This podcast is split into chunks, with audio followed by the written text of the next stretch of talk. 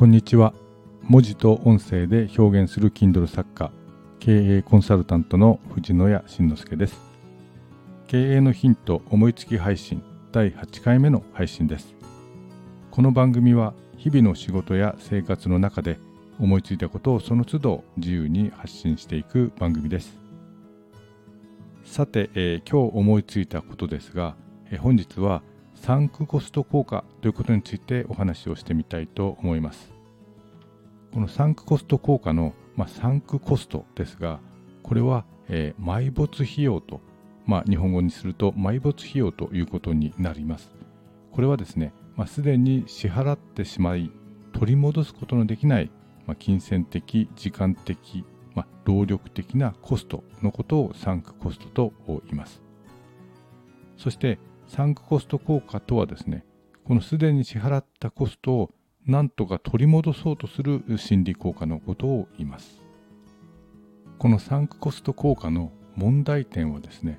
このすでに支払ってしまったコストに、まあ、気が取られてしまって、えー、合理的な意思決定ができなくなってしまうというものです。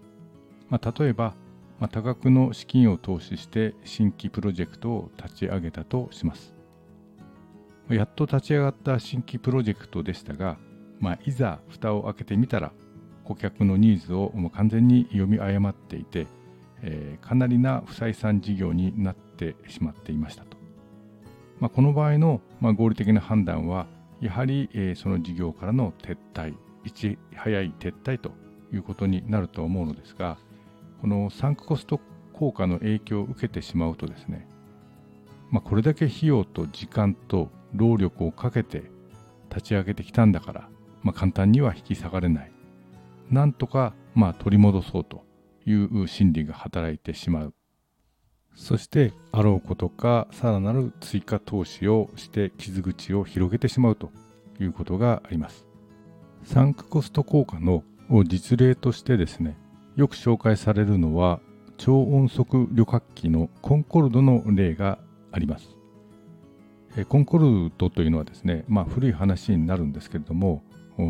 定期運行路線を持った世界で唯一の超音速旅客機でした。飛行機ですね。旅客機でした、えー、マッハ2.2で飛んでですね、これは通常の飛行機の2倍ぐらいのスピードで飛んでですねデザインもものすごくかっこよかったんです。すごく人気があったんですが確かエールフランスとブリティッシュエアウェイズが運航していたと思います。まあ、この飛行機はですね、まあ、開発当初からま大変大きな注目を集めていたんですが、その実情はですね、開発を進めている中で、この乗れる定員がですね、まあ、非常に少ないことや、え燃費の悪さなどが問題になってですね、これ以上開発を進めても採算が取れないのではないかということが次第に明らかになってきました。まあ、採算が取れないと分かったのであれば開発を中止するというのが、まあ、合理的な判断かと思うのですが、まあ、経営陣はですね、まあ、その時点で相当な資金をもうつぎ込んでいたものですからなかなか開発中止の意思決定をすることができずにプロジェクトを続行していました。それでもなんとか実際の運行にはこぎつけたわけですけれども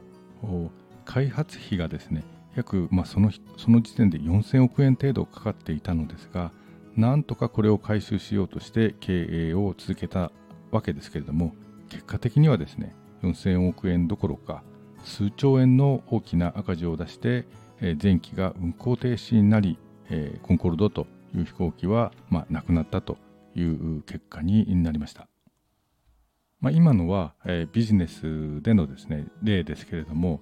このサンクコスト効果の身近な例というか私たちの周りにも実はたくさんあるのではないかと思います。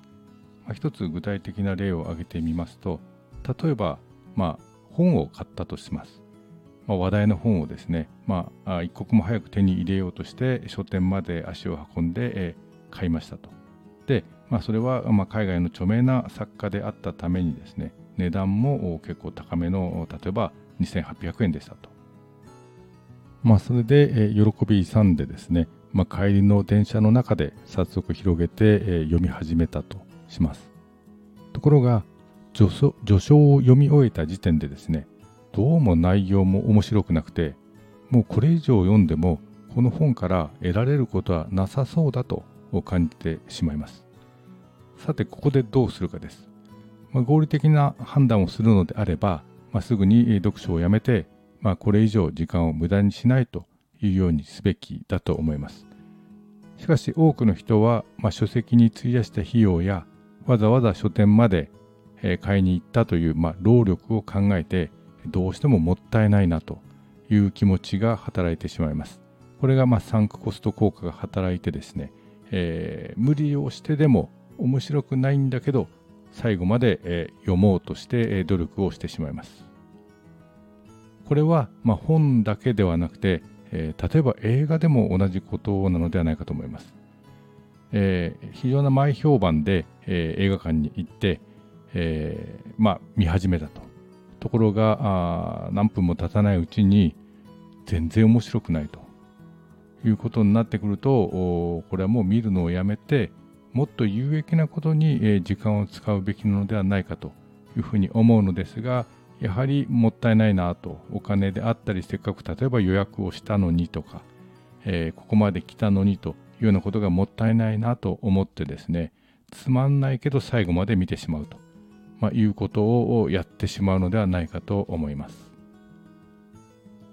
逆にこのサンクコスト効果をマーケティング的に利用している例というのもあります。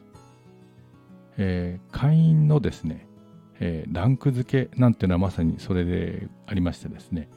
まあ、せっかくここまで続けてきたんだからとかですね、で続けてきてせっかくゴールド会員になったんだからというような、まあ、心理的な効果が働いてですね、まあ、合理的に考えれば他のサービスの方が明らかにメリットが勝っていたり魅力的だったりするんですけれども、まあ、そのままそのサービスを利用し続けるというようなことが起こるかと思います。逆にこれを利用して、え、顧客を囲い込むというようなマーケティング戦略、ま、逆みたいな利用の仕方ですがあるかと思います。まあこれに限らず皆さんも思い当たる節というのはいろいろあるのかなと思います。まあ、それでは次にですね、サンクコスト効果に陥らないためにはどうしたらいいのかということを、まあ、いくつか考えてみたいと思います。まあ、対策の1つ目はですね、まあ、ゼロベースで考えるということです。ゼロベースで考えるということは、まあ、過去にとらわれず常に白紙の状態で考えるということです。まあ、具体的には、もし最初に戻ったとすればどうするかと自分に問いかけることです。もし、えその答えがノーであるならば例えば書籍の例で言えば読書をやめて他の有意義なことに時間を使うべきであると思います。対策の2番目としてですね機械費用を考えるということです。意思決定をするときにサンクコストに目を向けるのではなくて機械費用の方に目を向けましょうということです。機械費用というのはいうのはですねある選択をしたために逆にそれ以外の逃してしまう機会のことを言います、まあ、もったいないと言ってですねつまらない書籍を読破するのに、えー、労力と時間を費やしたために